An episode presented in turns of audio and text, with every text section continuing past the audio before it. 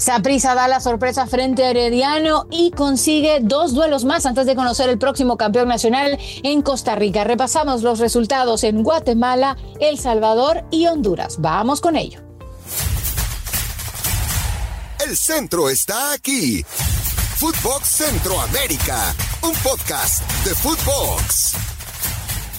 Hola, hola, ¿cómo están? Bienvenidos a una nueva edición de Fútbol Centroamérica. Feliz lunes para todos, que arranquen esta semana de la mejor manera. Yo arranco muy contenta, sobre todo, platicando con mi amigo y colega Don Gol. ¿Cómo estás, José Hernández? ¿Anduvo por El Salvador? Eh, sí, sí, sí, estuve, pasé por allá, por su eh, tierra fronteriza, hermana. Eh, fue un in and out, así, fácil. ¿Se comió una buena baleada? Eh, no, no, no, no, ni pupusa ni. No, sabes que no me vas a creer, pero no me comí ni una baleada ni una pupusa. Comí mariscos. Sí, sí mariscos, sí. Porque en El Salvador se comen muchos mariscos. Eh, ¿Qué más comí? No, solo eso. Solo eso José, en, el en, el Salvador comen curiles, ¿verdad? Igual que nosotros. Sí, sí, sí, sí, Para todos los que nos escuchan que no saben, eh, googleenlo porque no puedo explicarles lo que es los curiles. los que son centroamericanos saben.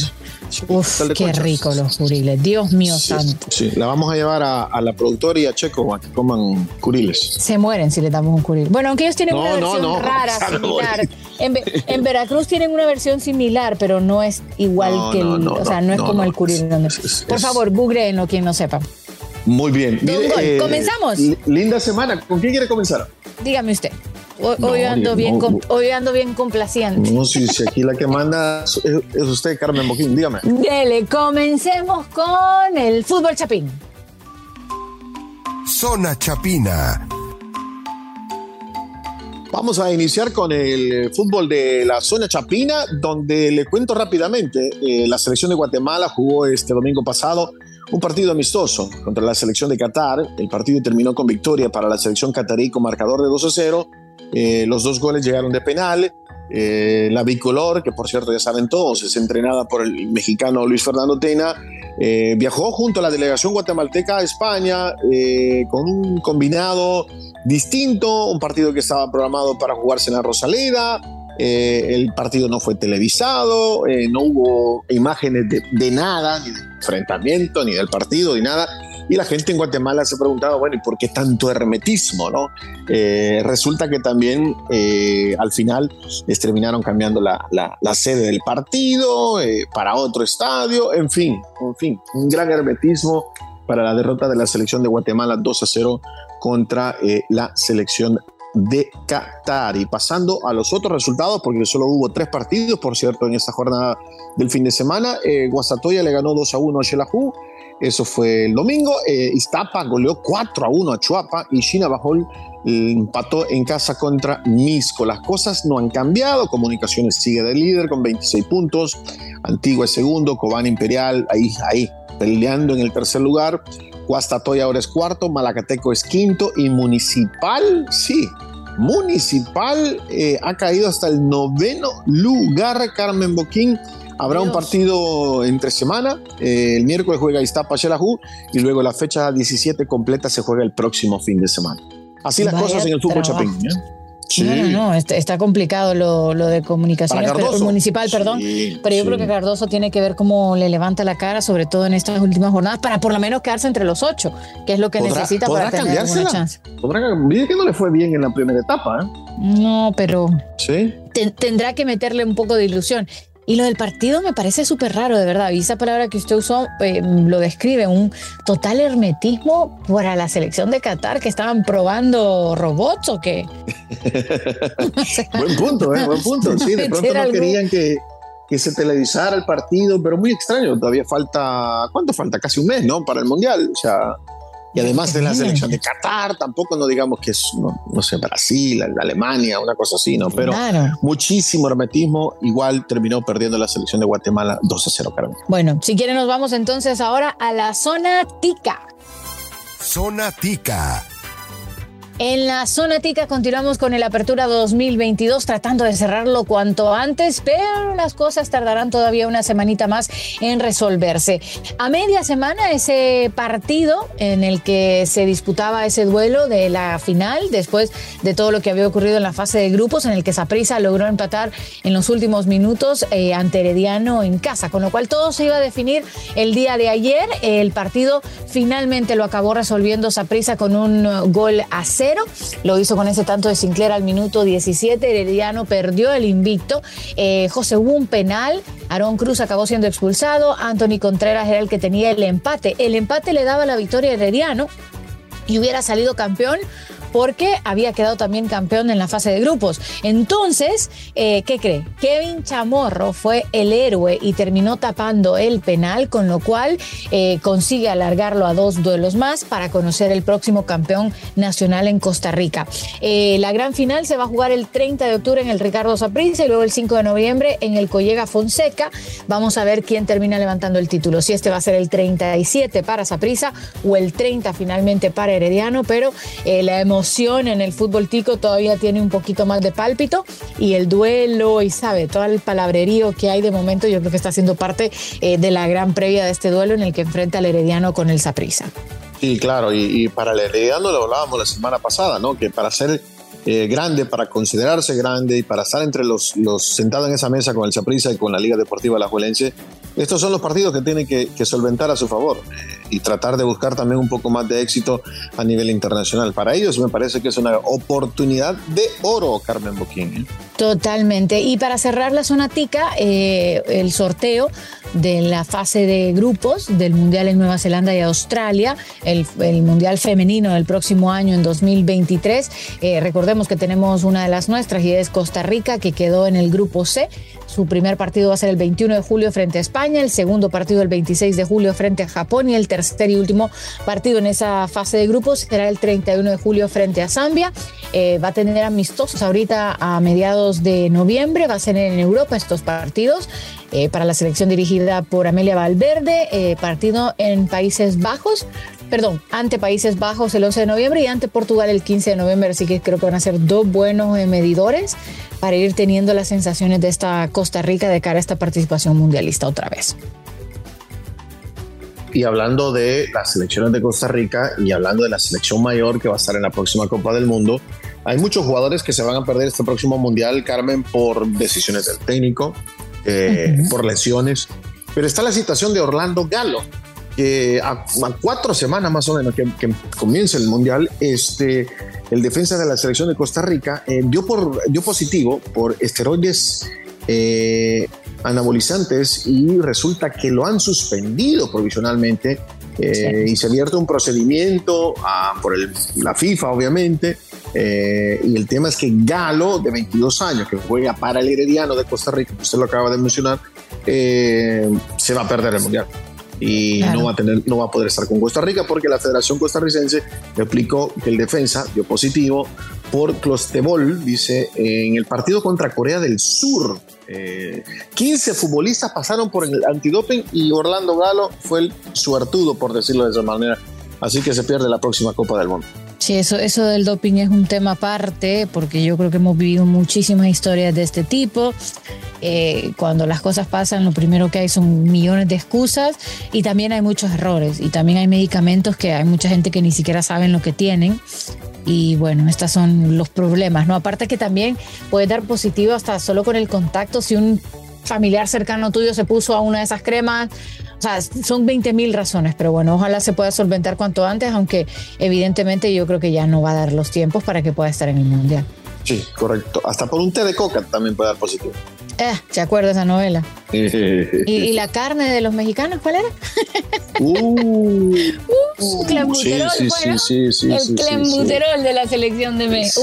no, ¿Qué, no, no, no, la carne? No sé, ¿eh?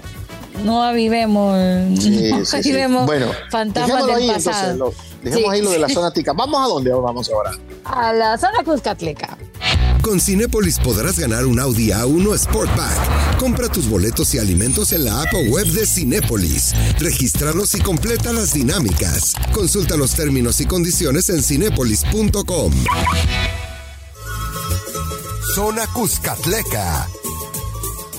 En la zona Cuscatleca, bueno, vamos a iniciar con la decisión del comité regularizador eh, de no permitir, escuche muy bien Carmen Boquín, no permitir la duplicidad de roles entre los entrenadores de las diferentes categorías de las selecciones del Salvador. ¿Qué significa todo esto, Carmen? Bueno, sencillo, mire, que habrá un entrenador para cada selección. Eh, le doy un ejemplo. Gerson Pérez y Juan Carlos Serrano eh, fueron dominados como entrenadores para la selección sub-20 y sub-17. Bueno, resulta que los dos también son parte del cuerpo técnico de la selección mayor y eso les quitaba el tiempo para darle toda la atención eh, al, equipo, al equipo grande, ¿no? Entonces, ahora resulta que eso ya no va a existir más. Eh, el presidente del comité dijo, habrá una redistribución de responsabilidades con el cuerpo técnico y pensamos que el profe Hugo Pérez debe dedicarse exclusivamente a la selección mayor. No es nada nuevo, Carmen Boquín, pero por lo menos están poniendo orden en la casa, ¿no? Claro, esto yo creo que lo entendemos a, la perfección, sobre todo todos los que somos de, esta zona, donde a veces para evitar tener tantas... Em, mensualidades altas de técnicos, pues se tiene uno solo, tenés uno categoría inferior que vea las demás selecciones y luego cuando llega el punto de sentarse en el banquillo algún torneo, pues tenés al técnico que ya le estás pagando un montón para que lo haga. No digo que esté de acuerdo en esa práctica, me parece que lo correcto tiene que ser eso, que haya un técnico específico para cada una. Eh, tuvimos la posibilidad nosotros aquí de platicar con Luis Alvarado, que es el técnico que ahora está tomando riendas en Honduras de las selecciones menores y yo creo que lo está haciendo muy bien y es prácticamente el ejemplo. Y él nos decía, ¿te acuerdas?